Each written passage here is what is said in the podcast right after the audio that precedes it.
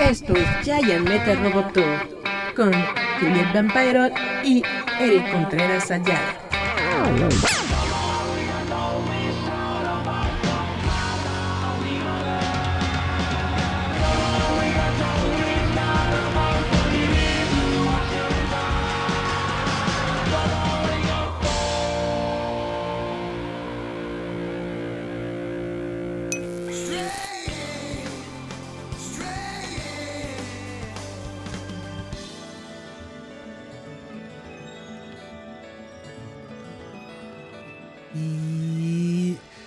Está, parece que nos vemos. Hola, hola, ¿cómo están todos en, en J Metal Roboto? Yo soy Eric Contreras y hoy tengo un invitadazo porque resulta que justamente en este año 2021, en el primer eh, capítulo que grabamos en este año, tuve de invitado a, Alfredo. Y ahorita ya que se va a acabar el año, dije, ah, pues qué tal, estaría chido ver cómo le ha ido durante el año, qué, qué tal han avanzado los proyectos y todo. Entonces se me ocurrió, pues vamos a invitarlo de nuevo. Es el señorón Alfredo Bedoya El Manchas. Hola, hola. Carnal, muchísimas gracias. Sí, pues qué, güey, qué detallazo, sí es cierto. Comenzamos el año este, y está increíble que lo cerremos juntos. Pues sí, cuéntame, ¿cómo le ha ido a, a tu proyecto de Vermin Rising? Yo he visto que ha ha crecido bastante. Estaba muy chido lo, que has estado tú subiendo, lo he estado yo siguiendo. Como ya ibas por 3, 3 4 números, ¿verdad? Si no estoy equivocado. También vi que lo tenías ya. Ajá. cuéntame, eh, cuéntame. Sí, sí, o sea, ya publicados tres números en aras de, de publicar el cuarto con diagonal una sorpresa y ya está en revisión este, el quinto. Ya estamos en, el proceso de, pues justo eso, ¿no? De, revisión. La, la, portada ya se está haciendo, este, porque bueno, hemos tratado de hacer que la portada de Belmin se vuelva un evento.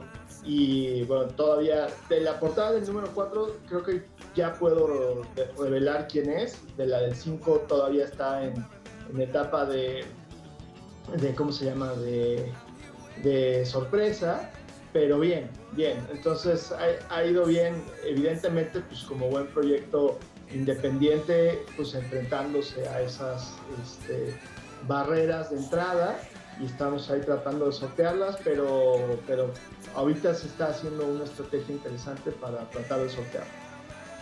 Vi que habías posteado algo de la tienda de Amazon, ¿no? De que el libro estaba entre los eh, bestsellers, una onda así. Ah, eso, fue campechanísimo. Estuvo así ah. súper raro, raro y muy inesperado.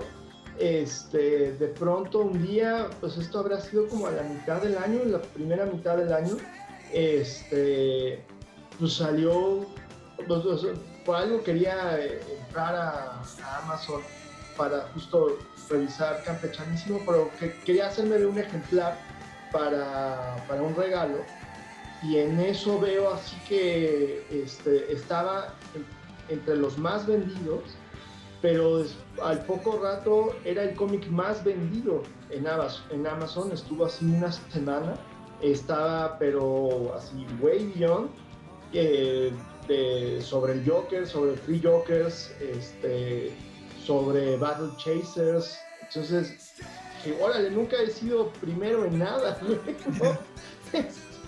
nunca, solo había ganado un concurso de trompo hace cuando tenía 8 años, güey, y, fue la única vez que sentí lo que, lo que era ser número uno en algo hasta ahora, ¿no? Y te duró poquito. Yo espero que volver a probar las mieles de esa sensación. Se, se ha de sentir muy padre, ¿no? Estar en ese, en, ese tipo de listas, porque ya es algo importante. Amazon ya es algo importante. Sí, no, e incluso, o sea, yo al, inicio pensé que, había algo mal, que esto era broma, y de repente así la banda se empezó a meter y a corroborar de no, sí, güey, a mí también me aparece, me aparece, me aparece, y así me, llegaron confirmaciones por todos lados de que, esto era cierto, de que Campechanísimo estaba en número uno de ventas eh, a nivel global, en, en, la sección de cómics, evidentemente, ¿no? O sea, tampoco, tampoco soñemos más allá, pero, pero fue, fue padre, o sea, sí, sí fue un, un aliciente muy interesante. este, y te digo, como muy inesperado, entonces estuvo chido. Pues cuéntame entonces cómo va Campechanísimo. Es un libro que hiciste el año pasado, si no estoy mal. Campechanísimo, fíjate que este, ahora, este fin de semana, justamente el día 12, cumple dos años de haber Este, de haberse publicado, de haber salió a través del programa KDP de, de autopublicación de Amazon. Y, y, bueno, pues surgió como un proyecto eh, pues necesario para mí en el sentido de que ya estaba cansado de que de pronto todos los proyectos en los que me veía involucrado en términos de cómic se cancelaban, o se cancelaban o se detenían, o o se pausaban por razones ajenas a mí que pues me, me, me hacían, pues sí, arrugarme un poco, pero, pero la gran conclusión era que pues estas cosas pasaban porque no era mi balón, ¿no? Entonces, no, o sea, el juego se interrumpía cuando alguien se enojaba y decía, pues ya me llevo el balón, adiós, ¿no? Y decía, pues debo encontrar la manera de, de, hacer que el balón sea mío, ¿no? Y, y lo logré a través de, de Amazon y, y, fue juntando todas estas historias cortas que, que había hecho a lo largo de, pues, de muchos años. Entonces, pues claro, evidentemente pasando el filtro de revisión del programa este de KDP, que, que, justo la idea es que no sea un, un, filtro tan riguroso como el de una editorial convencional, eh, para que cualquier persona pueda saber lo que se siente publicar, ¿no? Entonces, no, no, te puedes brincar, evidentemente, ciertas este, pues, leyes universales de convivencia y del derecho, ¿no? pero, y, y, sí se somete a revisión, evidentemente, pero vaya, no es un criterio pues hiper subjetivo en el que dices, puta, güey, ¿cuándo podré franquear algo así, no? Entonces fue bastante sencillo eh, y, y, bueno, pues me ha, me ha, llenado de satisfacciones y de por sí fueron historias que, que en su día, cuando vieron la luz en los lugares en los que salieron, me, pues me llenaron también de satisfacciones, pues ya poderlas tener juntas. Este, sobre todo, ¿sabes qué me ha servido como una gran eh, tarjetota de presentación? Este, un gran business card. Eh, eh, o sea, en lugar de ya llegar y decir, ah, si tienes tu tarjeta, dices, no, pues aquí está mi libro. Aquí está mi libro y aquí si no tienes lana o por lo que sea, este, aquí lo puedes leer gratis, que, que también eso fue, fue un logro desbloqueado. No me acuerdo si del 2020 o, ya de este 2021 que fue que entró a, a, Central Ficción, a la app. Entonces eso también ha estado genial porque pues no hay pretexto para no leer mi contenido, ¿no? si quien, quien lo quiera tener físico lo puede tener de esa manera y quien quiera solo conocerlo para ver si eventualmente se anima a, a comprarlo este, en sus manitas, lo puede hacer, ¿no? ya, evidentemente la otra cosa que falta es es salir a eventos, ¿no? Pero pues ha sido una manera de sortear este, pues la pandemia y el encierro este, sin, sin, podernos ver. Y hay, ha generado mucho buen ruido y muchos buenos comentarios. La gente me manda sus fotos de, de sus campechanísimos. Este, me han llegado fotos de Medio Oriente, de Europa, de Asia, obviamente Estados Unidos, Canadá, de diferentes partes de Europa y de todos lados de la República e incluso hasta de, Latinoamérica. Entonces, pues, se siente chido, es, es, así como, ah, bueno, o sea, pues sí era una locura, pero pues de alguna manera este, ha confirmado que tenía razón, ¿no? Solo pues falta hacerlo cada vez más grande, pero estos dos años han sido geniales en ese sentido. Está bastante chido todo esto. Y ahorita que estabas mencionando sobre los eventos, ¿tienes en algún momento planeado ya de plano aventarte al ruedo, ya que todos tenemos nuestras dos shots de vacunas? A ver qué onda. Fíjate que, fíjate que sí, pero mi, mi o sea, a mí lo que me sigue este, haciendo recular es mi hija.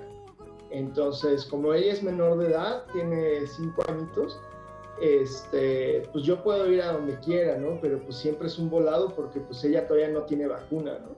Entonces, y, luego como tuvimos un caso muy cercano, acá en casa, este, bueno, acá en la familia, eh, vimos la bala muy cerca, muy, muy, muy, muy cerca. Entonces eso nos, nos hizo este, pues ponernos más paranoides. O sea, ya como que cuando nos vacunamos, este, sí fue un gran respiro. O sea, el, el día que me, que me, pusieron la primera dosis, vaya, de por sí, ¿no? O sea, de, de, cuando le empezaron a poner a la gente en general y luego amigos y, y familiares, este, pues de la tercera edad empezaron ya a reportar, ¿no? Que, que tenían su primera dosis. Fue como un, ya está cerca, ¿no? O sea, ya está aquí, ya solo es cuestión de esperar unos, unos mesecitos, este, pero ya me va a tocar, ¿no? Y pues bueno, el día que le pusieron, se la pusieron a mi mamá, pues fue así de... Y, y, bueno, pues ese día que me tocó, pues con más, pero, pero como que cuando se quedó en, bueno, pues ya está aquí, y sí, sí fue de, ay, pues faltan los niños, ¿no? Entonces, eso es a mí realmente lo que todavía me hace...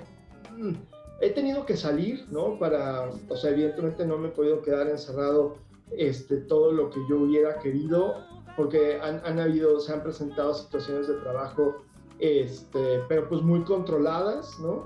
Este, pero pues siempre es un volado, ¿no? Entonces, pero ya aventarme así como a un evento a, en el que haya, pues, este, mucha gente, la esté yo no atendiendo, este, pues eso ya, ya cambia este, la vibra, ¿no? al acudir a un, a, una, este, a un scouting o a una junta de chamba, este, es diferente, ¿no? Entonces, eso es realmente a mí lo único que me sigue pensando, me sigue haciendo pensarlo, pero, pero puedo, o sea, lo que creo que sí puedo soltar es que en marzo es muy probable que nos vean en la mole en a Rising. Ah, bastante, bastante, bastante chidito. Ah, y bueno, estábamos platicando de Vermin Rising. ¿Cómo le va al libro? ¿Cómo le está yendo? Me estabas platicando de que ahorita puedes decir quién está haciendo la portada del 4, pero no del 5. Exactamente. Del 5 todavía es sorpresa. Este, pero cuando se enteren va, o sea, va a ser como de, ah, sobre todo si me conocen, este, y, conocen mis gustos, y es algo que he siconeado y abierto, este, lo he dicho sin mayor empacho y a voz en cuello, en la menor provocación, podrán decir, ah, claro, pues sí, sí, sí, tenía que ser esta persona, ¿no? Pero, este, el, la portada del número 4 la hace Emi Hernández, eh, la gran Emi Hernández. Que es bastante, bastante chido, sí. Es, es una chingona. Y lo que hizo, pues, pues sin duda, este, no, no se queda atrás en su calidad de, gran artista y de, este, de lo que nosotros queríamos, que era engalanar la página. Bueno, engalanar la, la portada, Emi este, quedó a la altura ¿no? de, de la misión. Eh, pero bueno, en general comentándote sobre el desempeño de, de. Ha estado bien, arrancó muy, muy bien, de una manera también muy inesperada, porque este, como estuvo en descarga gratuita, entonces pues eso ayudó a que muchísima gente eh, pudiera conocer de primera intención de qué se trataba el, el asunto, que este, tuviera un acercamiento pues pues no tan comprometido en términos monetarios este, sobre lo que estábamos ofreciendo y lo que estábamos presentando y nos llovieron comentarios padrísimos, padrísimos, padrísimos. Este, evidentemente, pues a mí me tocaron muchas flores, pero a la historia que pues es, es este, pues uno está ahí para, para hacer que eso se pueda contar y se pueda entender, ¿no? Pero pues el rey de, de, de todo el show es la historia y la historia recibió los, los buenos comentarios que nosotros queríamos escuchar, porque también había mucho, este, mucho nerviosismo de, de, nuestro lado, en el sentido de, bueno, pues ya, o sea, es una historia que nosotros hemos revisado y vuelto a revisar y que pues pasó por varios tropiezos para poder ver la luz, pero que pues vimos una y mil veces y, y pues evidentemente a nosotros nos gustaba, ¿no? Eh, pero pues faltaba el veredicto final de la gente y pues a leer a, todos, este, en su gran mayoría fueron muy positivos. Este, evidentemente, pues uno no es monedita de oro y así como con campechanísimo, pues evidentemente, y, y, se agradece porque también eso te coloca eh, te centra, ¿no? Este, porque si solo recibes buenas cosas, ¿no? Te, empiezas a ir, ¿no? Así, así. Y, y, que llegue alguien que te diga, mira, ya sea con ganas de fregar o, o, con, o, de manera genuina, ¿no? Diciéndote, a mí no me gustó, eso te, ya te, te centra y ya dices, ah, ok, va, va, va, va. O sea, ni, ni, ni muy, muy, ni tan, tan, ¿no? Entonces, voy en el carril correcto, ¿no? Este, entonces estuvo bien porque tampoco fue una, este, fueron, fueron los comentarios necesarios de, de no me gusta eh, y era, te, insisto, ¿no? Yo era algo que sí necesitaba también ver, que, que nos, insisto, para que esto se sintiera y supiera real. Entonces, en, ese sentido, el número uno estuvo increíble. En, la salida del número dos fue un poco tropezada porque ahí Amazon nos jugó por, no por mala, no por mala intención de ellos, ¿no? Sino estuvo raro. Quién sabe qué fue lo que ocurrió, pero que al momento de ser publicado, este, como que no se podía encontrar. Ahora, eso sí, también, evidentemente, la gente pues pedía de manera, este, pues masiva dónde podían comprar el cómic. Y, y, eso ha sido como una labor, este, pues titánica, sobre todo para la gente que, de redes sociales que se encarga de eso, que decir en Amazon, en Amazon, en Amazon, pero, pero bueno, a, a lo que voy es que el, tanto el número uno como el número dos no se han podido desbloquear por razones que nos resultan ajenas este, eh, dentro de Amazon México, eh, que pues bueno, México ahorita es como el gran mercado al que Bermin le quiere apostar, porque bueno, Bermin es un esfuerzo internacional, es Estados Unidos, México y Colombia. Este, en Colombia desconozco cómo vaya el asunto, pero bueno, pues parecía como que la base eh, potencial de fans más, más fuerte estaba en México. Eh, pero bueno, pues por alguna extraña razón no, no ha podido llegar Vermin a Amazon México y por lo tanto al Amazon Prime. Pero, pues insisto, la campaña de comunicación se ha tratado de esforzar mucho en recalcarte, recargarle a la gente que está en amazon.com, esto, o sea, en el Amazon USA. Y te digo, y con la llegada del número 2, quedaba extrañamente e inexplicablemente oculto. Entonces era así casi como con un link ahí secreto que le podíamos poco a poco ir pasando a la gente para decir, es que lo puedes comprar aquí. Y así cuando de, güey, no quiero decirlo en secreto. No, lo quiero decir así gritando, ¿no? Entonces, este, pero bueno, ya se logró que, que el buscador de Amazon USA eh, te, logre mostrar el Vermin 2. Y la llegada de Vermin 3, este, ya ese, insisto, ahora sí que los caminos de Amazon son desconocidos este, y son inexplicables, pero Vermin 3 sí está en Amazon México y está en Amazon Prime, entonces de manera muy fácil lo pueden este, adquirir. Y también la otra que ahorita hay dos cosas, este, que bueno, pues yo sé que quienes leemos de manera digital lo hacemos mucho a través de Comixology, ¿no? Es, es como la, la, plataforma consentida. Eh, nos, también Vermin ya trató de subirse a, a, Comixology, estamos a la espera de que nos resuelvan, pero pues también Comixology se, se toma su tiempo. Pero de mientras estamos, salimos a la par con, con Kindle y, y, bueno, en Kindle se, se, mueve lento, entre lento y poco, ¿no? Eh, pero bueno, pues es, es, importante que quien nos vea sepa que cuentan con esa opción.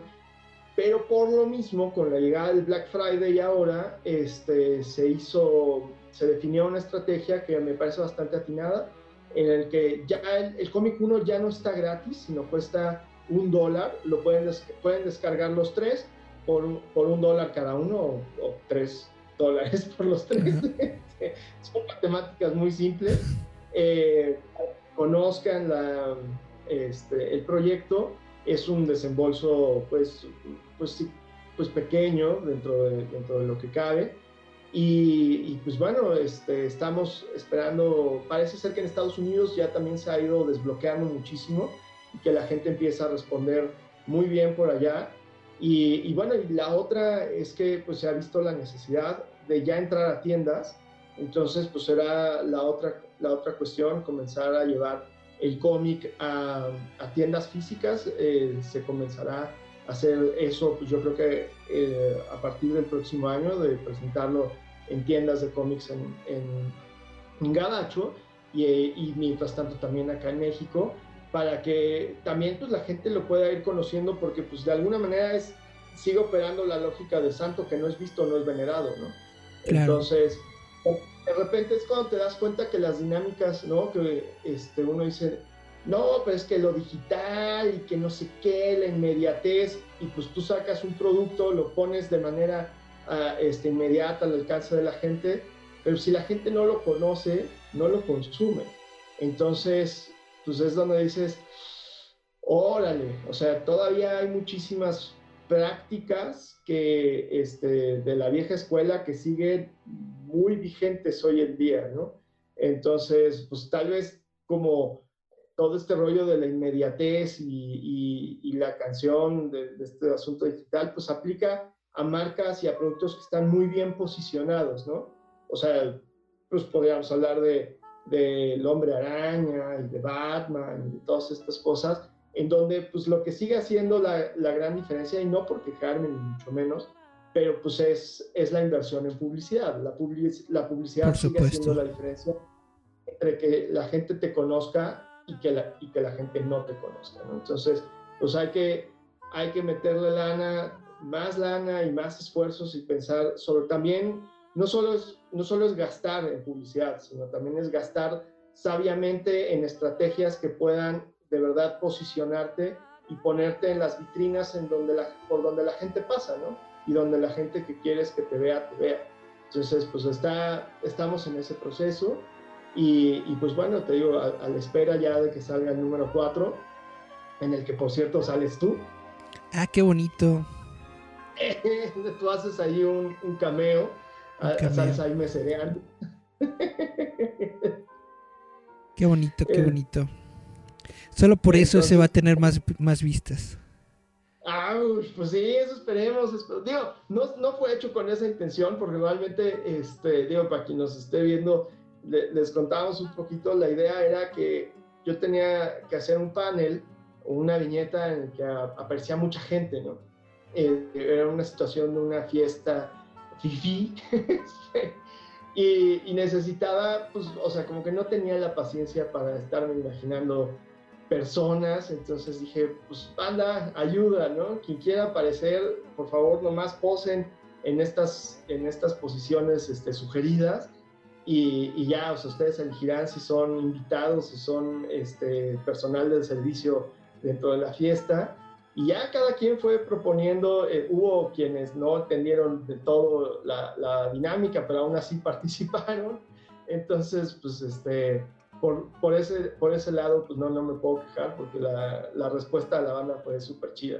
Entonces, pues también hice hasta donde me cupieron, porque la neta, debo decirlo, me llegaron más fotos de las que podía yo dibujar. Entonces, hubo un momento en que este, cubrí el aforo y, y ya no podía poner más gente, pero pues tú apareces ahí, cabrón. Qué bonito, qué padre que yo fui uno de los afortunados que, que sí, que sí encajó. Que todo lugar en Vermin 4. Pues está bastante, está bastante complicado este asunto de las publicaciones eh, digitales. Yo, bueno, tenemos nuestra revista digital que la estamos moviendo en, en la tienda de, de, Google Books. No sé si has utilizado o, o, has visto esa, e, esa posibilidad de también subir ahí tus cómics que yo, yo, siento que pues que más o menos se, mueve bien porque pues es Google, ¿no? Y, y ahí hay un montón de ahí hay un montón de oferta, hay un montón de gente que simplemente tiene la, las tiendas de, de Google, ¿no? En su aparato Android.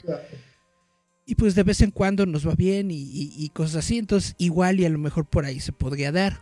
No sé también cómo, ¿Cómo has visto tú esta plataforma del Webtoon? Yo netamente ahorita estoy prácticamente leyendo puro cómic digital y la mayoría lo estoy leyendo en, en Webtoon nada más. Entonces no sé cómo esté la onda acá en México o, para proyectos latinoamericanos en Webtoon. Claro, pues mira, fíjate que Webtoon, para no hacerte el cuento largo, me encanta, me fascina, me parece una, me parece la gran cosa. Ya, o sea, no, no, no, no pienso ir más lejos y darle más vueltas. Este, como, todo, eh, es algo a lo que uno le tiene que rascar porque han apostado por el contenido más que por la calidad. Ya la curaduría pues la tiene que hacer el lector más que los dueños de la plataforma.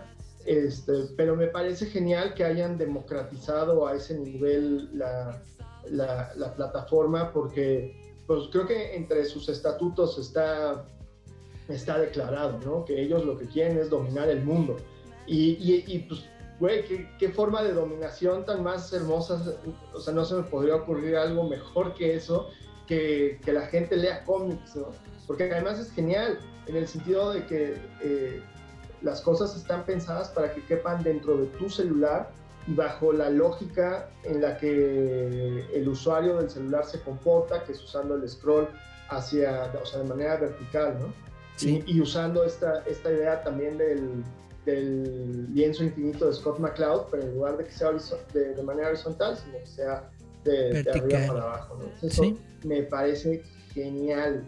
Este, hemos platicado, ¿no? Como la posibilidad de, de llevar el proyecto a, a, esa plataforma, porque también yo creo que ahí toca un poco aprender de lo que han hecho los, los músicos con la aparición de Spotify de Apple Music, eh, pues, etcétera, etcétera, etcétera, que pues ya no, no hay pretexto para que te quedes sin escuchar un disco, ¿no? O sea, ya es, güey, en donde tú quieras, ahí está.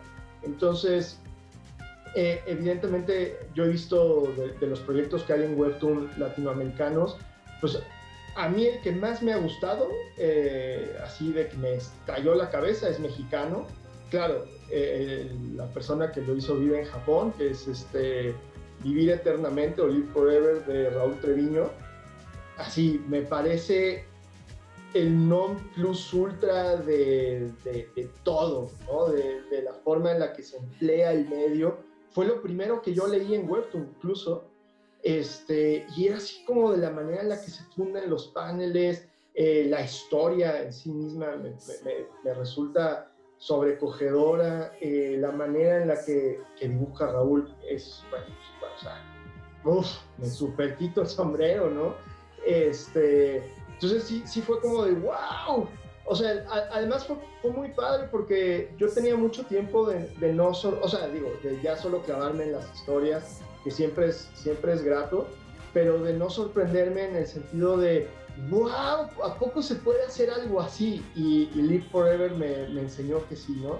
Y curiosamente de ahí empecé a topar, me tocó leer un proyecto colombiano que se llama Elena, este, como es, además es un proyecto muy raro, porque no, no me acuerdo cómo se llama el dibujante, pero es como un proyecto, digámoslo así, como guapifeo, o sea, de esos estilos que, que dices, esto está bien hecho o está mal hecho o, está raro, pero que, pero que sí te obliga a, verlo bien, o sea, hasta acercarte al celular a los ojos, porque dentro de su manera de presentar las cosas es muy lindo. El tipo dibuja padrísimo. A mí me gustan mucho ese tipo de ilustradores o bueno, de, este, de, artistas gráficos, eso me fascina.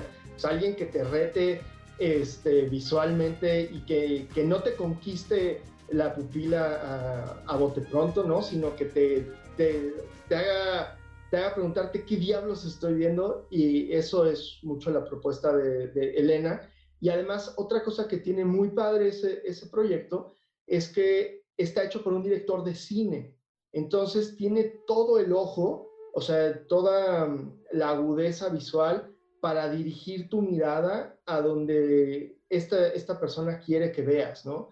Entonces, eh, Elena también me pareció una cosa genial y de ahí pues ya empecé a ver que estaba el bulbo, que estaba Niebla, este, eh, ¿quién más que, que, valga, o sea, vaya, pues que, me guste?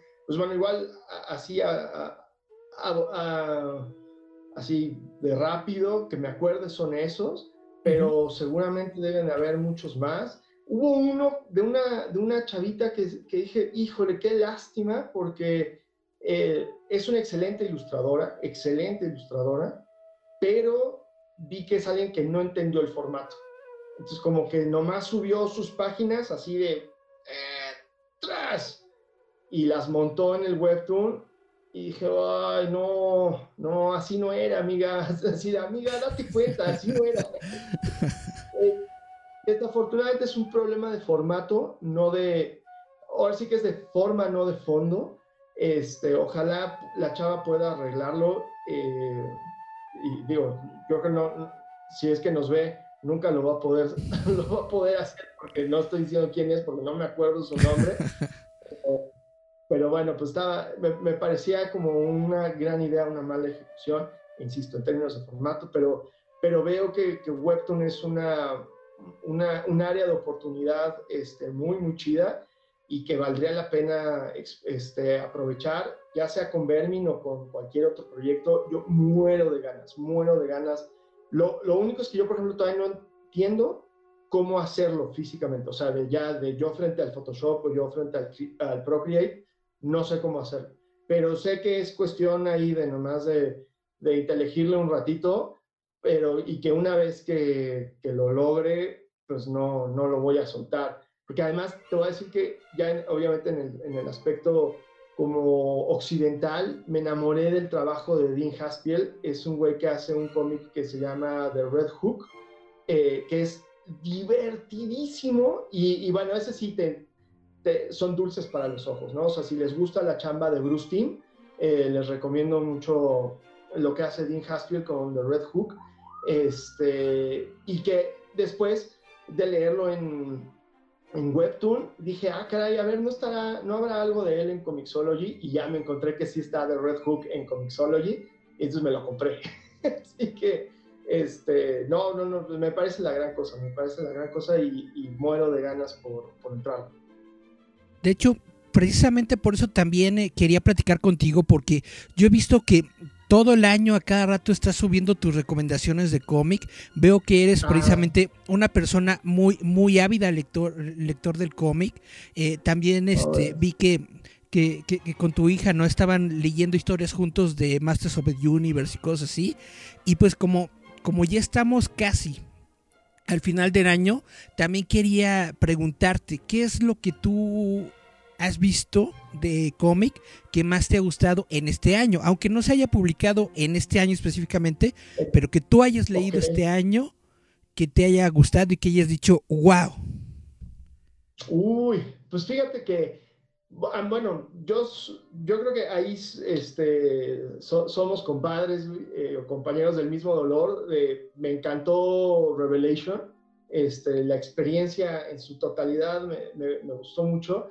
Y al principio, cuando leímos los cómics de, bueno, pues los leí con, con, mi hija tras la salida de, de, la primera parte de la serie animada de Netflix, este, leímos los cómics porque pues, ella se quedó enganchadísima, le fascinó a Skeletor, entonces quería saber más de este personaje, este, y además a ella le parece un personaje muy tierno, es raro eso, pero bueno.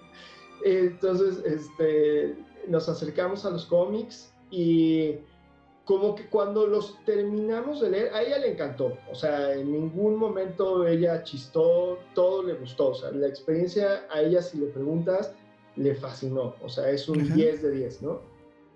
A mí al principio, como te digo, cuando terminamos de leer los cómics, me quedé como el, mm, no sé si esto estuvo bueno, este porque la serie me gustó mucho, pero supuestamente los cómics se enganchaban, ¿no? Se anclaban luego, luego con, con la serie, pero ya que salió el, la segunda parte de, de, Revelation, dije, ah, ok, va, va, va, sí, sí. Hubieran cosas de los cómics que me hubiera gustado que de verdad llegaran eh, o que hubieran llegado antes a la serie animada y nada más hubieran explorado un poco más este, pero vaya, o sea, no, realmente eso, eso no es queja. la única queja que yo tengo de los cómics es que le dieron un origen que no me terminó de encantar a Skeletor. Este, eso, la, forma en la que plantean el asunto, este, no, no me latió. Me gusta más porque, bueno, de nueva cuenta, este, pues mi hija quería saber más y más y más y más de He-Man.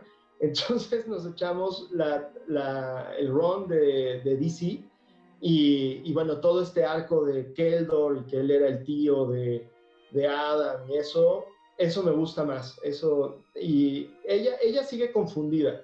Ella sigue así de, no entiendo por qué en, una, en un momento alguien dice que era su tío y luego pasa esto que, ocurre, que está planteado en la miniserie de Dark Horse.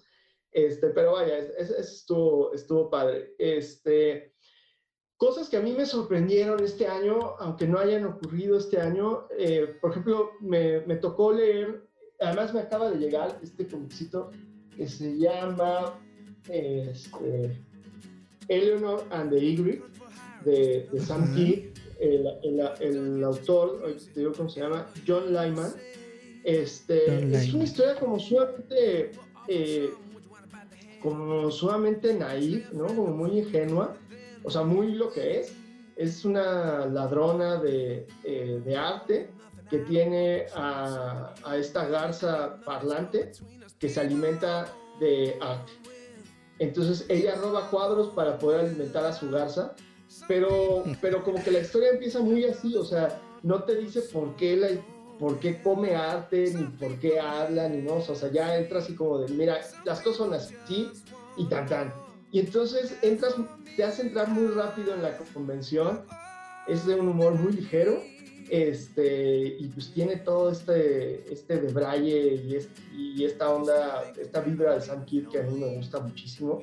Este, ya ciertamente no es el mismo Sam Kidd de, de, las épocas de Blood Hungry, de cuando dibujaba a, a Wolverine, pero, pero sigue teniendo esa onda como entre pictórica y bocetada que a mí pues, me, fascina. Y en ese, en ese tren, pues también me gustó muchísimo, muchísimo, muchísimo, porque es como súper pacheco.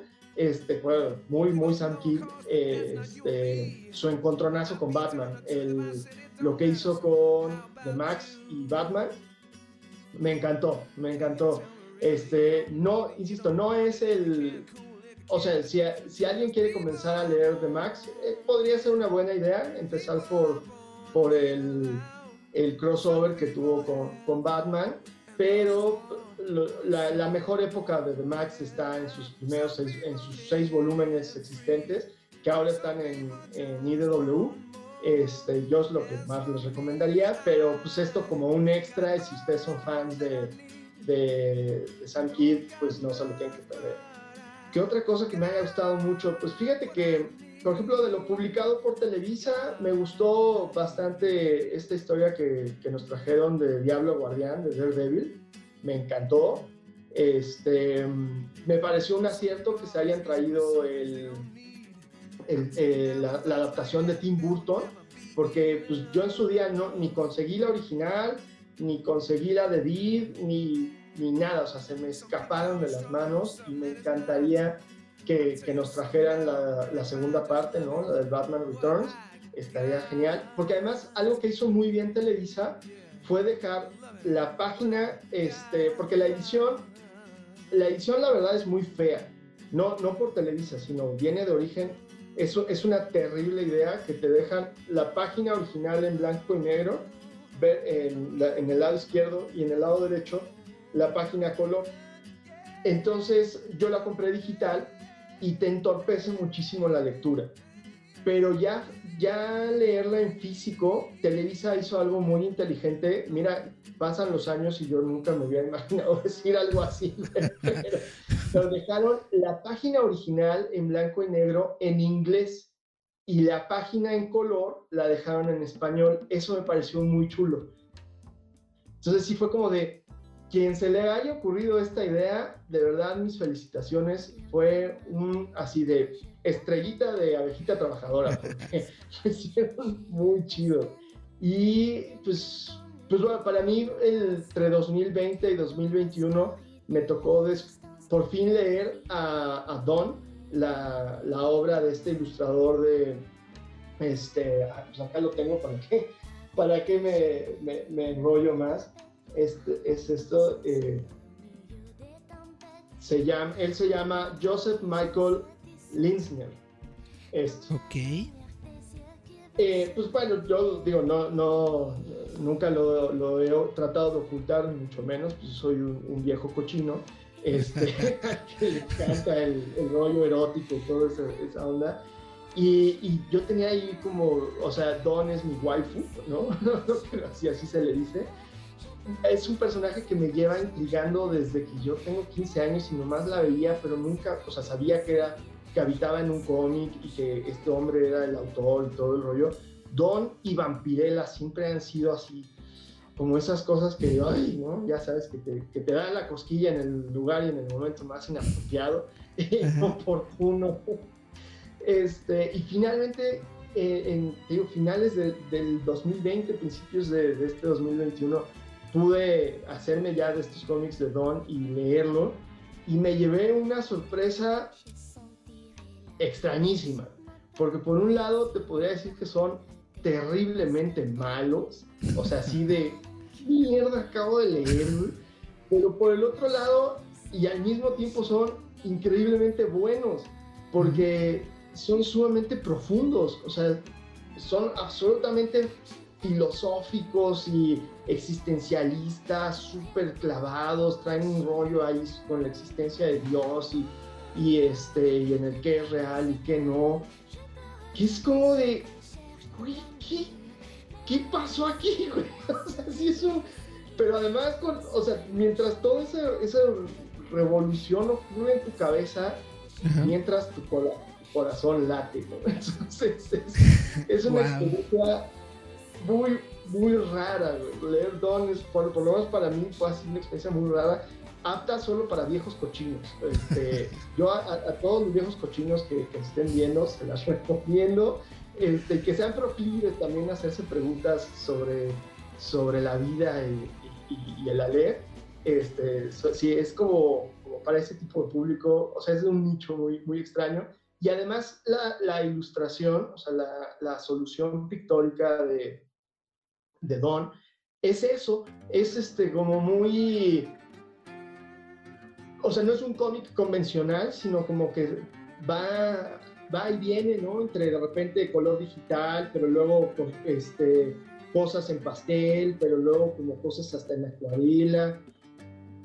Es, o sea, sí, sí es un mindfuck muy, muy subido de tono, pero, pero bueno, pues este, recomendable, sí y solo sí, es usted un viejo cochino o una vieja cochina, en la sal, ¿no? Entonces, este, pero son, yo creo que como las cosas más destacables que, que leí este, este año y que me hicieron así el, güey, ¿qué? Pues está bastante bonito, bastante interesante. Debo decir que no, que no conozco nada de lo que, de lo que pusiste, pero suena, suena interesante. Hay que leerlo, hay que checarlo. Y mira, y una cosa que, que sí fue para mí un, fue el... Le tenía muchísima fe y muchísima esperanza a la serie este, basada en, en la película de Tim Burton que sacó DC. Eso sí lo vi. Este, Batman 89. Y, Bastante chafa el, el, dibujo, ¿no? La historia. Sí, sí, o sea, era como de, pues mira, a, a lo mejor eh, o sea, esta persona dibujando otra cosa, pues hubiera estado lindo, pero pues la idea era que se parecieran a los personajes y no se parecen, este, pues no, y, la historia además pues muy, muy desafortunada, no es mala, pero pues tampoco te sabe como, ah, claro, esta es la continuación directa de Batman Returns, o no, o sea, es como de, es una aventura genérica ahí, entonces, eso fue así como de... Y bueno, la otra cosa que también sí me llamó muchísimo la atención y para bien, me sorprendió muchísimo tanto en el arte como en la historia, fue Superman Smashes the Clan.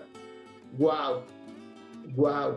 Eso y porque además, aunque esa no la he leído con mi hija, este, pero siento que es como muy apta para todo público. Exactamente, sí te diría que para bien, y, es, y yo creo que es un cómic que, al que no hubiera llegado de no haber sido por mi hija, Strange Academy, del Doctor Strange. escrita por Scotty Young y, e ilustrada por, por el portadista del número uno de, de Vermin Rising, Humberto Ramos. Este, eh, a, María le gusta mucho que le cuentes historias y de cada vez, papá, entonces, ¿quién, quién dibujó esto? El que hizo la portada número uno. Me encantó la historia, está padrísima, padrísima y, y, bueno, y verla este, emocionarse porque hay, eventualmente uno de los personajitos tiene ahí un, un accidente de corte fatal este, cuando llegamos a eso, o sea, el ver la angustia, o sea, no, no porque yo sea un señor perverso al que le gusta ver a su hija sufrir, pero, sí, sí ver cómo alguien se emociona por primera vez con una historia y se preocupa por los personajes que en ella viven, fue, fue súper interesante y fue como esas cosas que, que agradeces porque pues tal vez tú ya no te acuerdas, ¿no? O, o cuando, ¿cómo fue tu primera vez? y cuando te vuelve a ocurrir ya lo das por hecho, pero cuando lo ves en alguien que, que lo está viviendo eh, este, por primera ocasión es increíble, increíble. Entonces, pues mira, yo no sé si ella se vaya a quedar estacionada con este rollo de los cómics, pero si no, pues a mí como papá me queda al menos la, la fortuna de, de saber que, que, pude ver la primera vez que se emocionó y se involucró emocionalmente con la historia. Eso está bastante bonito. Y pues ponle las, las series de Disney Plus, ¿no? E igual y se engancha. Ya las, las, ha visto y le gustan. Vio la película, le gustó. Porque además fue así: llegamos al Doctor Strange de una forma muy rara. Muy rara. Pero llegamos por Pink Floyd. Entonces, este. Pero ahora sí que ya como llegamos es lo de menos. Lo importante es que llegamos y y a ella le fascina el Doctor Strange. Pero Hay un concierto, ¿no? Donde, donde Cumberbatch eh, canta con, con Pink Floyd, o no me acuerdo con quién es. con Roger Waters. David Gilmour lo invita a cantar este, Ese mero. Confortable y no. Pero, pero es fans de, del Doctor Strange. Y el Doctor Strange aparece en la portada de su segundo disco. Y en el, en el tercer disco lo mencionan en una canción y, este, y de hecho, en la película, este, en, esta primera parte del de, Doctor Strange, aparece una rola de Pink Floyd, no me acuerdo si es Astronomy the Mind o, este, o Interstellar Overdrive, es, es, una de esas dos, este, es previo al accidente de, de Strange, ahí aparece la canción. Y entonces, este, pero llegamos justo por la portada del disco y luego un amigo hace un, hace un par de años le regaló esta recopilación, que además es chistoso porque yo la tengo aquí en mi librero. Este, dijo, ah, yo creo que a tu hija le va a gustar. Y la, recopilación esta de, de, historias de Stan Lee, en la que viene, la última es la del Doctor Strange. Entonces un día ella solita dijo, ¿qué es esto? Ahí en su librero se lo encontró Dijo, ah, pues", le dije, pues es un libro que te regalaron cuando eras muy chiquita. Dijo, a ver, vamos a leerlo. Y entonces le gustaron, descubrió ahí a los Cuatro Fantásticos y a Longa y a Daredevil y a todos ellos. Pero de quien se enamoró perdidamente fue de Loki, porque además lo que le gustó mucho fue que era el dios de las travesuras. Como que eso así le, hizo, le enganchó, le hizo clic así, wow, y Loki fue su ídolo durante abril y mayo, yo creo. Me hizo comprarle un mono y traía para arriba y para abajo su Loki. Y luego leímos al Doctor Strange y, bueno, ya le platiqué de lo de la portada y se volvió loca, loca y, bueno, llega, terminamos en, en Strange Academy. Y, y sí, de verdad, este, pues como papá, lo digo, me, gusta mucho la historia, pero también como lector, me parece increíble y el trabajo de Humberto pues caray, ¿no? Es, es precioso, es precioso. Está bastante chido, realmente, bueno, yo, yo no puedo saber de eso porque no tengo hijos ni, ni, perro que me ladre, pero se ha de sentir padre, se, ha de sentir padre poder transmitirle tu cariño de los cómics a, a otras personas, a otra generación. Pues mira, no hay manera que, que no te lo confirme sin que se me quiebre la voz. Bueno, pues está bastante, bastante genial. Siempre platicar contigo es un montón de, datos, es un montón de, de cosa chida. Vamos como para una hora, pero pues eh, quiero agradecerte, quiero agradecerte que me, que me, hayas permitido esta plática para poder cerrar el año más o menos, ¿no? Como que con una continuación de, de cómo lo iniciamos. Ha sido un año como que ligeramente más optimista que el año pasado, pero aún así todavía tiene sus, sus broncas, todavía tiene como que sus limitaciones, pero pues ahí vamos, es bueno saber que, que uno sigue y que el cómic sigue y sigue bien vivo. Exactamente. Sobre todo, pues yo lo, lo, único que me gustaría decirle a la banda que nos está viendo es decirles que el cómic es cool, el cómic es cultura. Exactamente. Perfecto, pues ahí me, avisas cuando salga el, el, Vermin 5 para darle una checada, para, para, para verme en, la, en, las páginas y para compartirlo con la raza. Sí, sí, sí, no, pues mira, yo, yo sé que que, que, tú eres también un poco en ese sentido como yo, de que prefieres estar más en tu casa que en la calle, pero no más que se pueda, ya nos tenemos que, que ver las caras para echarnos una chelita y, este, y aunque sea salir de las ratoneras, para darnos un merecido abrazo, cabrón. Y, yo creo que, sí, hay que, hay que armarlo. Sí, no, al contrario. Sí, al contrario, es muy padre que me, que me que me des esta oportunidad de que yo te diga, oye, ¿quieres platicar? Y me diga, sí, como no, eso está bastante genial. Porque luego hay otras personas que... Hay otras personas que les pido entrevista y me dicen, sí, como no, en, un mes y les hablas al siguiente mes y no, que no sé qué, que bla, bla. Así pasa. Digo, a, menos que de verdad me agarres así, o, en un momento de intimidad, o en la junta, este, pero no, yo, yo siempre puesto para, para la banda, siempre, siempre cuenta conmigo. Eso, eso ni lo dudo. Desafortunadamente, durante esta semana se han registrado diferentes eh, defunciones sobre el, el, medio de la cultura popular.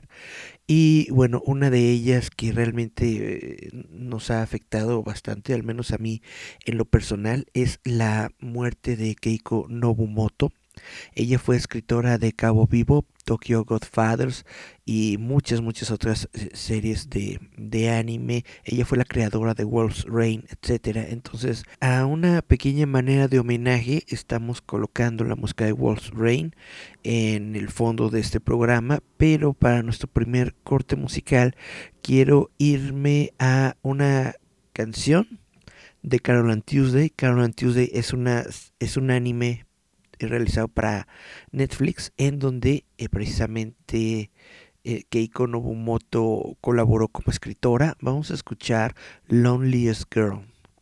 Esta canción eh, está cantada por Carol Tuesday, que son las voces de Bonnie Bird y Selena Ann. Vamos a escuchar Loneliest Girl y regresamos a Giant Metal Roboto.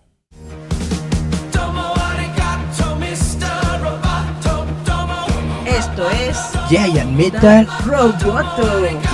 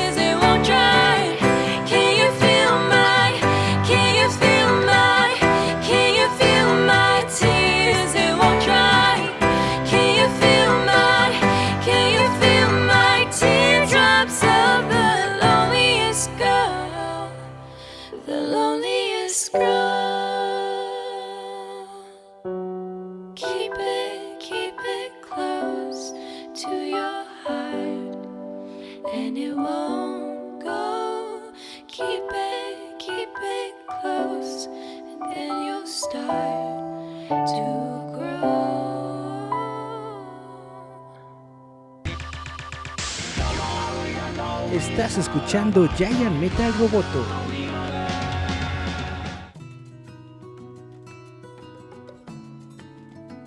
Na, na, na. Vamos a comenzar con una pequeña noticia sobre Epic Games. Ustedes no sé si lo saben y si no lo saben se los platico. Epic Game Store es una, es una aplicación para la PC justamente de esta compañía distribuidora de videojuegos que se llama Epic. Lo que ellos hacen es que cada semana dan eh, algún juego totalmente gratis. eh, en el sentido de que tú lo descargas en tu computadora y lo puedes jugar cuando tú quieras. Es completamente gratuito. La única cuestión es de que pues está, se encuentra vinculada a tu cuenta de de Epic, ¿no? A fuerzas necesitas forzosamente tener el programa de Epic y la cuenta de Epic para poder jugar el juego, pero fuera de eso todo está bien. Y bueno, lo que les quiero platicar es de que eh, Epic Game Store va a poner un juego controversial gratuito para todo el mundo. Eh, Epic Game Store tiene nuevos juegos gratuitos. Ah, caray, ¿qué es eso? Creo que son los Game Awards que ya están comenzando. Déjenme, le, le bajo el volumen a los Game Awards. Ok, perfecto. Regresamos a las noticias ñoña. Bueno, eh, Epic Game Store tiene nuevos juegos gratuitos, incluido uno que es bastante controvertido. Como siempre, estos juegos gratuitos se limitan a la Epic Game Store, lo que significa que son códigos de PC. Dicho esto, son 100% gratuitos para todos los usuarios del escaparate digital. Ser un usuario no cuesta nada porque estos juegos, por lo que estos juegos eh, gratuitos eh, están en tu están en tu cuenta todo el tiempo y bueno el juego que del que les estoy platicando en estos momentos se llama Prison Architect, que es un popular simulador de construcción y gestión de prisiones privadas que llegó en 2015 a través de Introversion Software. El otro juego nuevo gratuito es Godfall Challenger Edition, que es solo Godfall menos la campaña O. En otras palabras, una versión incompleta del juego que también es gratuito este mes para todos para todas las personas que tengan una cuenta de Epic Games o también para las personas que estén suscritas a PlayStation Plus. Y bueno, eh, esto, es, esto es lo que les tengo que platicar sobre, sobre los juegos de, de, Epic Games. Realmente, si tú, si a ti te gustan los juegos, si realmente en algún momento tú te sientes que eres gamer, te recomiendo mucho que abras tu cuenta de Epic Games. Como les estoy platicando, cada semana ponen por lo menos un juego gratuito y normalmente son juegos bastante buenos y bueno, el de esta semana es controversial porque es construye una prisión y pues obviamente pues ya saben cómo son los gringos, de todo se persinan, entonces pues ay ay ay cómo van a estar haciendo una prisión los niños, pero bueno, está muy bueno el juego. Chum chum chum, pasan otras cosas, Mark Hamill, Carla Gugino encabezan el reparto de La Casa perdón, la caída de la casa de Usher para Netflix. El creador Mike Flanagan presenta a los primeros cinco miembros del elenco agregados a su próxima miniserie de Netflix, La caída de la casa de Usher. Y estos son fueron anunciados en Twitter. Son Frank Langella, Frank Langella, Carla Gugino, eh, Mary McDowell, Mary McDowell, órale, Mark Hamill y Carly Lombi. Esto está muy interesante, muy chido. ¿Por qué? Porque yo siento que a, a, a Mark Hamill no le dan este, suficientes papeles. Yo creo que es un artista muy bueno. Yo creo que es un actor bastante, bastante bueno y como que no, no siempre es muy reconocido. Por lo que es muy interesante que le estén dando un papel en esta producción que se va a destinar para Netflix. Es una serie de televisión The Fall of the House of Usher, la caída de la casa de Usher, que se va a realizar para Netflix el próximo año y va a estar Mark Hamill.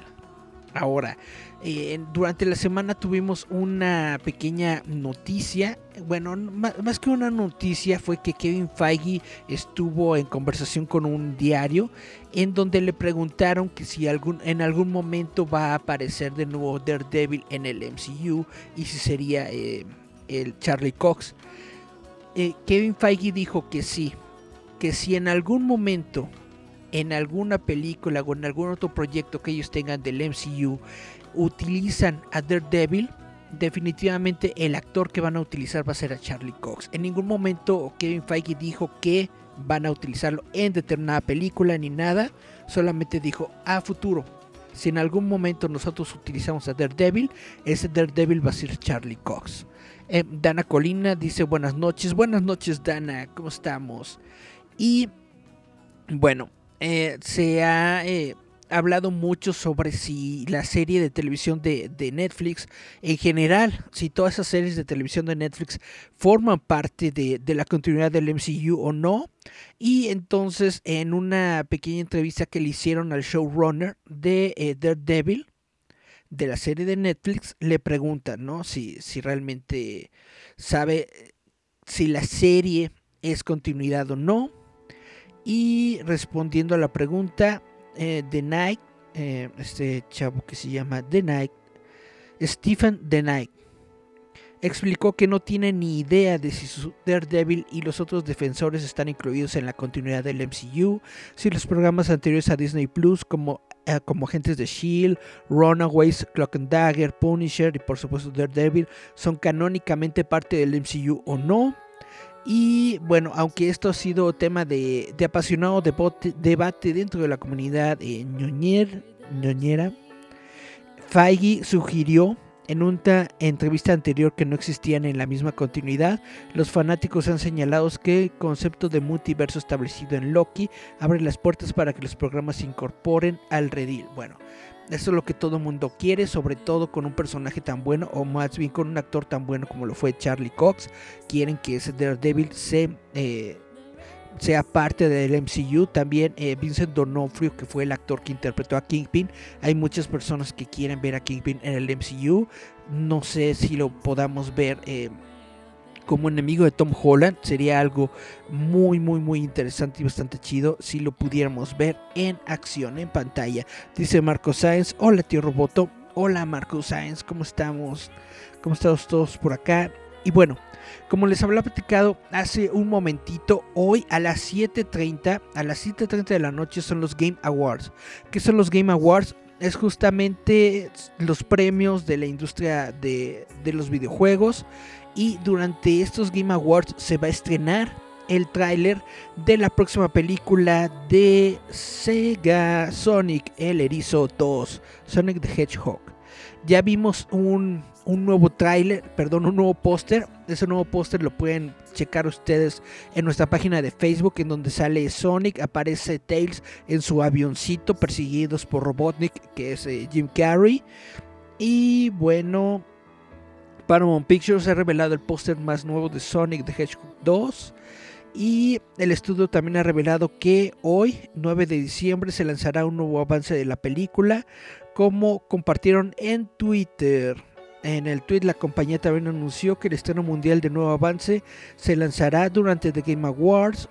El póster de la película muestra Sonic y Tails mientras intentan invadir al, al Dr. Robotnik de Jim Carrey en una persecución en avión en alto octanaje sobre una ciudad urbana. Ay, ay, ay. Recientemente la actriz de doblaje de Tails, Colin O'Shaughnessy, anunció que volverá a interpretar al compañero de Sonic cuando se estrene la película el 8 de abril del 2022.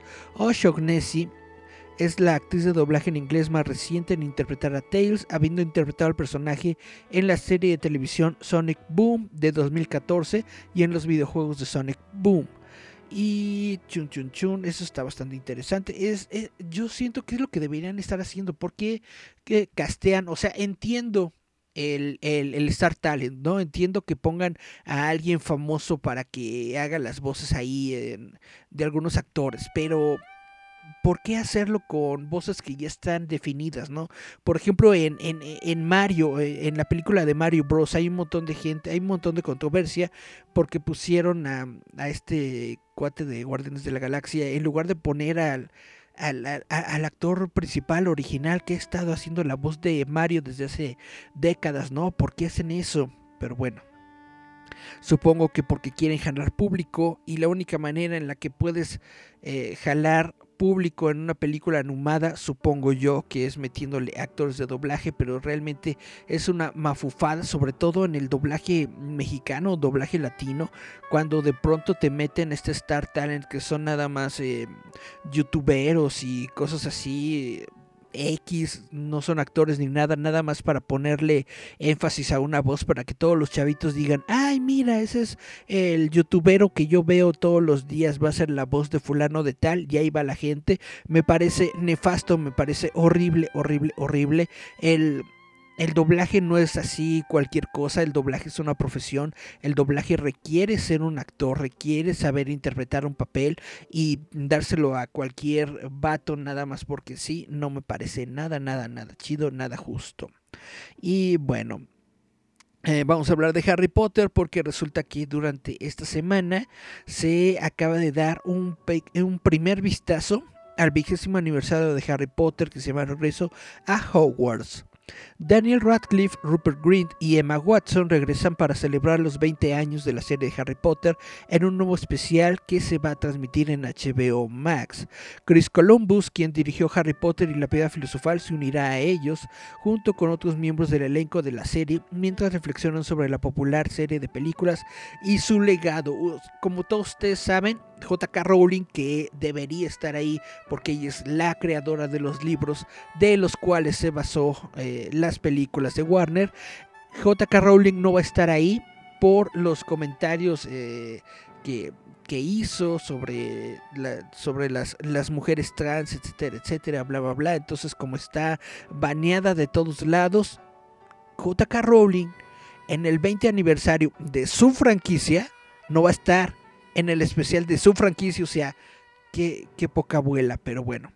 Este eh, especial estará disponible exclusivamente en HBO Max, Harry Potter 20th Anniversary, Return to Hogwarts. Eh, verá a los tres miembros originales del elenco de Harry Potter reunirse. Y ya, hasta el momento solamente hemos, hemos visto un póster en donde están los tres en un estudio. Me imagino que será una situación muy parecida al especial de de Friends. Si ustedes vieron el especial de Friends, simplemente estaban los actores en un estudio platicando ahí más o menos sobre sus anécdotas en el set y, y, y, y se acabó, ¿no? Pero netamente hubiera estado genial que estuviera JK Rowling ahí. Y bueno, no sé por qué meter a Chris Columbus. Chris Columbus es uno de mis directores menos favoritos del mundo mundial. Yo siento que nada más es uno de esos directores que, que, está ahí para sacar la chamba, pero que no le mete corazón, no le mete feeling, no es creativo a la hora de, de realizar películas, solamente está ahí para decir corte y queda. En fin, esa es mi opinión personal sobre Chris Columbus. Y bueno, ustedes en algún momento han visto una serie de anime que se llama Ace Attorney. Ace Attorney es de, es de hecho, además de un anime, es un videojuego de Sega sobre un abogado y nos dice Ignacio Loranca Frontana, los verdaderos fans de Harry Potter no deberían apoyar ese evento y Warner debería pedirle disculpas a su creadora que tenía que, que, tanta, que tanta lana les dio a ganar. Vaya, tienes toda la razón. Eso es lo que deberían hacer. Pero no lo van a hacer. ¿Por qué? Porque money. Necesitan dinero. Bueno, quién sabe cómo le está, le está yendo a, HBO Max, la verdad. Eh, tengo que ser honesto, he estado checando lo, lo que tiene HBO Max de, de, programación y siento que está muy, muy, muy chafita, o sea, no, no hay nada así que digas, uh, wow, salvo, estoy viendo ahorita, justo en estos momentos, la serie de Young Justice, Young Justice está genial, es, una muy buena serie de televisión, es una serie como que más, más adulta, más contemporánea. Lo que me encanta de Young Justice es de que los personajes van eh, creciendo conforme van, eh, van pasando las temporadas, inician como como niños, como sidekicks que creen que quieren crear su propio su propia Liga de la Justicia porque no los aceptan en la Liga de la Justicia de los adultos, entonces crean su propio grupo, ¿no? Su Young Justice. Pero está bastante, está hasta más, yo lo siento, más maduras las historias de Young Justice que los de la Liga de la Justicia. Están muy bien realizadas, hay un montón de muertes, realmente se mueven los personajes y tú quedas, oh my god, aunque ya sabemos que en los cómics en realidad nadie muere, pero sí, sí, sí te choqueas y sí te sacas así de, oh my god y eh, bueno, eh, pasan varios años, pasan como cinco años, una cosa así entre temporada y temporada. Entonces los ves crecer. Ves a Robin que está así chavito teto y después ya se convierte en Nightwing y, y después este hay un nuevo Robin que es me parece que es Tim, es, Tim Drake, y ahorita ya Tim Drake ya está más, ya está más viejito, etcétera, etcétera. Relaciones entre ellos.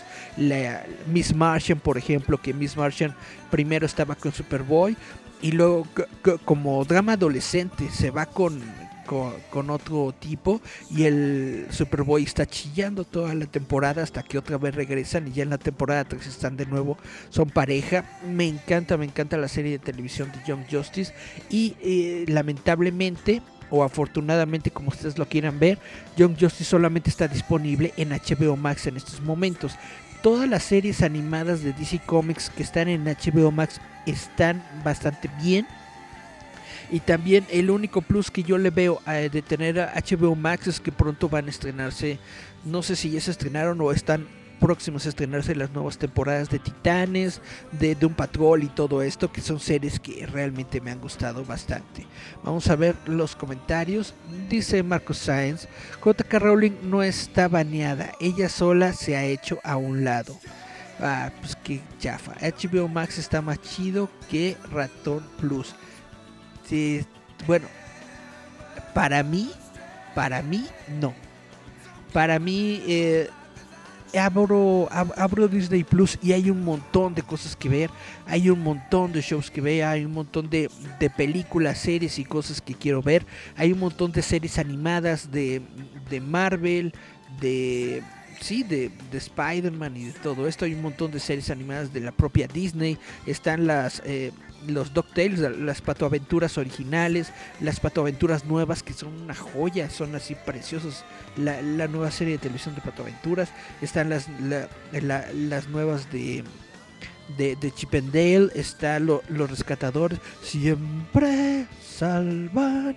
Peligro hay, pero ellos llegan siempre. Esa serie está ahí en, Disney. Vaya, un montón de series de series animadas de Disney están ahí. Además de las series de televisión. Vaya, está Hawkeye. Hawkeye me está gustando muchísimo esa serie. Me parece muy interesante. Me parece muy buena que le estén dando eh, una, un, papel protagónico al, Renner. Yo siento que está muy bien hecha. Está muy bien eh, lanzada la, serie y bueno, al menos en mi opinión personal, cuando yo veo eh, lo que tiene HBO, HBO Max, no me llama la atención. En HBO Max son, son, son puras películas que no son, hasta eso, no son las grandes películas de Warner. Yo a lo mejor lo que yo le veo mal a HBO Plus es que no está bien ordenado el menú. Mm, te ponen ahí como que carteles de, películas, pero son películas bien X que, que no me llaman la, la, atención. Tienes que estar buscando y buscando y buscando y buscando para que de pronto vayas, ah, mira, esto me interesa. Lo que estuve viendo en HBO Max es la serie de televisión de Salvados por la Campana, la nueva, el nuevo remake que está bastante, bastante bonito, me gustó bastante, me gustó bastante cómo lo, cómo lo rehicieron, me gustaron bastante los episodios en los que aparece el elenco, bueno, o parte del elenco original, está muy bonita esa serie y... Eh, ¿Qué más de archivo? Ah, pues lo que le estaba platicando, las series animadas, la de la de Titanes y todo esto que espero ver las nuevas temporadas y la que estoy viendo en estos momentos que es Justicia Justicia Joven, Young Justice, está de rechupete. Y... ¿Qué más? Nos dice Ignacio Loranca.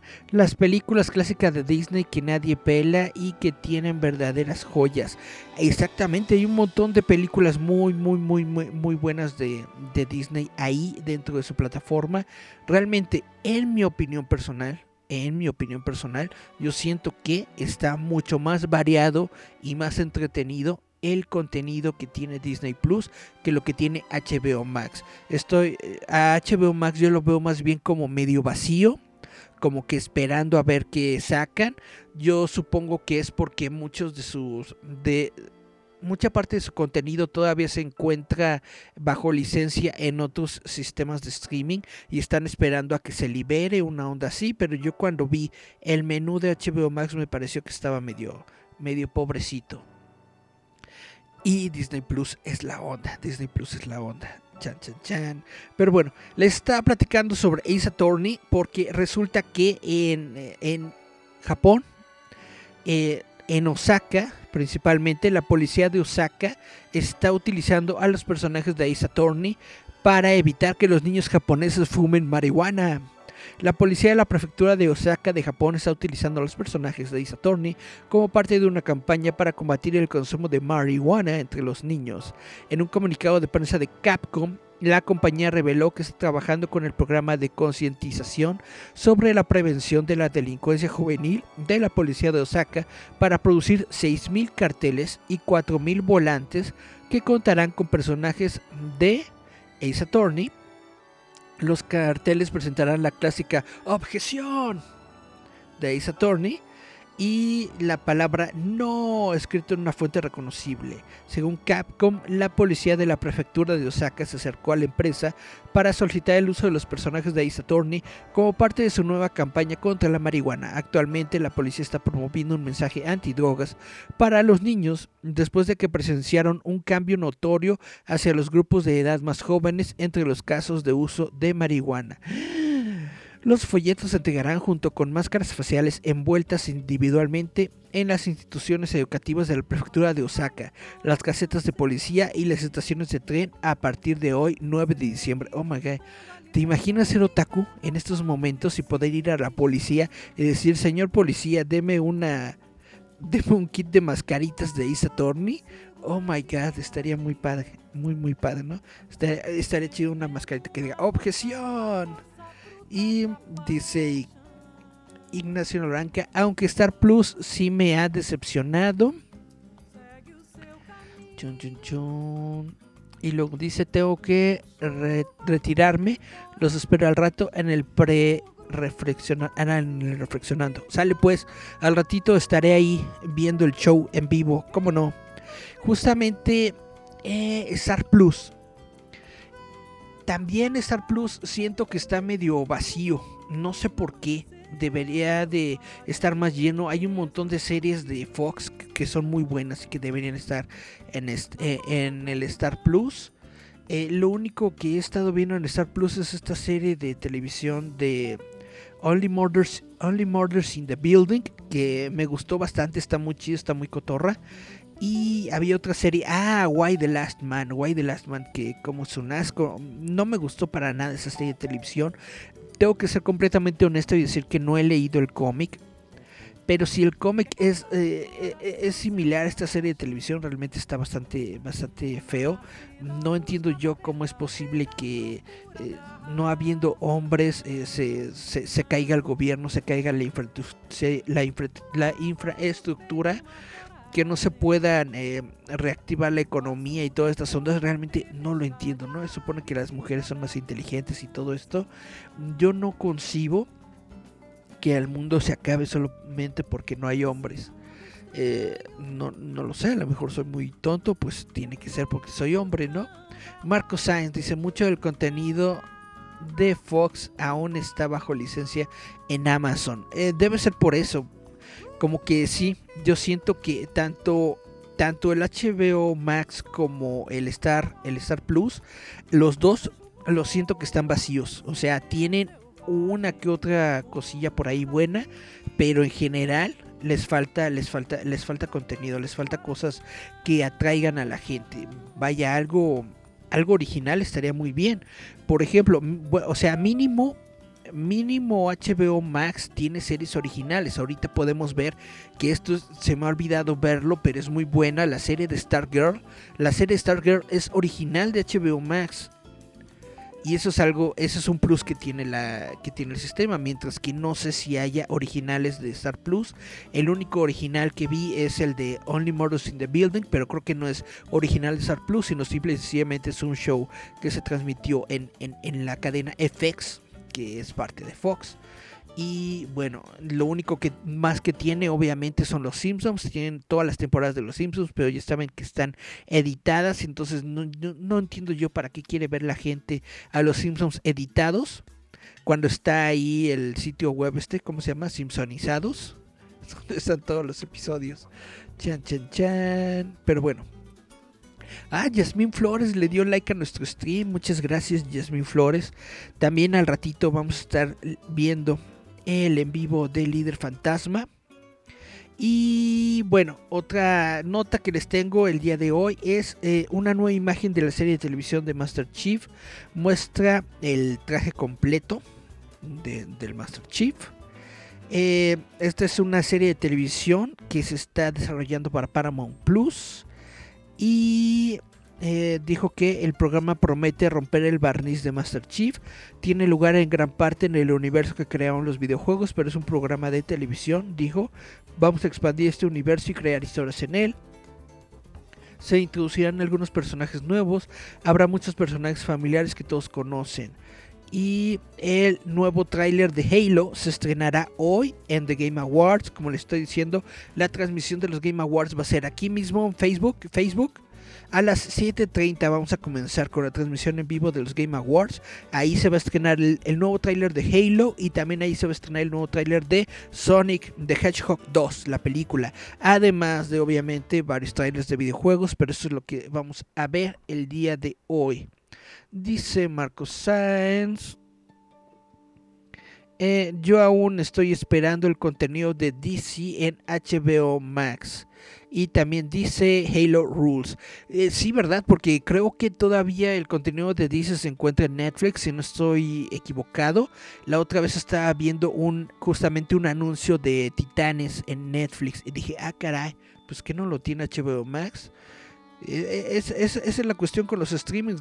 todo el mundo quiere hacer streamings y se les olvida que ya habían eh, puesto sus shows en otros lugares y entonces sacan sus streamings, pero los sacan, los sacan vacíos, es lo que yo opino. Y bueno, tengo una notita muy triste, muy muy triste en estos momentos que darles. Resulta que Cowboy Vivo fue cancelada en Netflix después de solo una temporada. Netflix canceló su serie de acción en vivo de Cowboy Vivo después de solamente una temporada.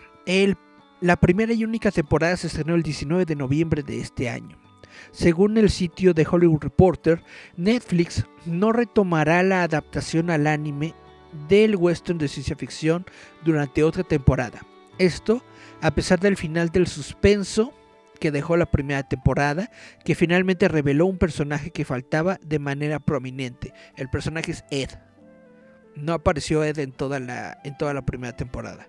Bueno, Cabo Vivo se estrenó con críticas mixtas a negativas y a pesar de lograr casi 74 millones de vistas en su debut, las semanas siguientes vieron cómo la audiencia del programa disminuía. Netflix ha sido más directo en los últimos años sobre qué programas tiene la intención de renovar y qué programas se cancelarán. Netflix también ha sido más directo sobre la audiencia durante el año pasado, lo que arroja luz sobre el éxito de algunos programas de la plataforma. Basado en el anime clásico Cabo Bebop, eh, la serie protagonizó a John Cho, Mustafa Shakir y Daniela Pineda, como un trío de cazarrecompensas a bordo de la nave espacial Bebop.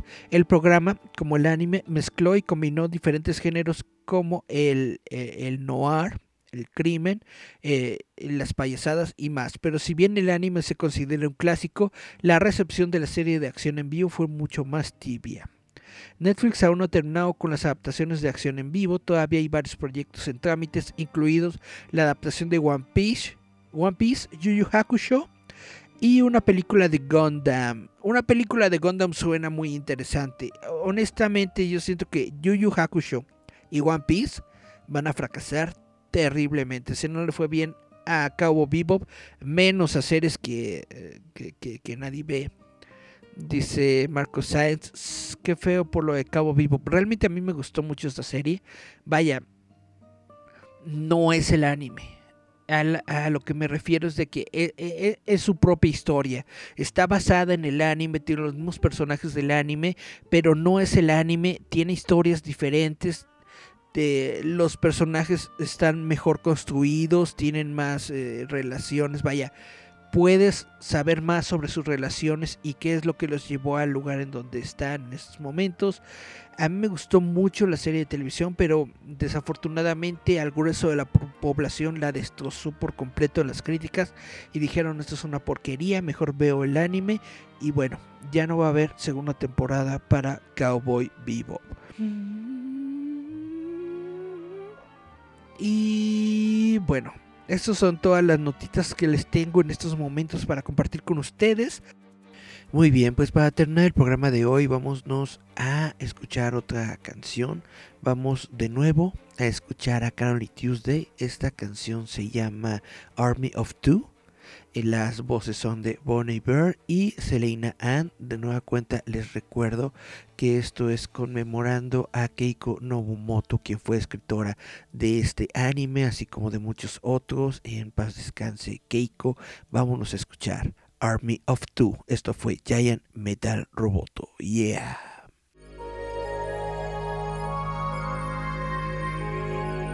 Estás escuchando Giant Metal Roboto. Yeah.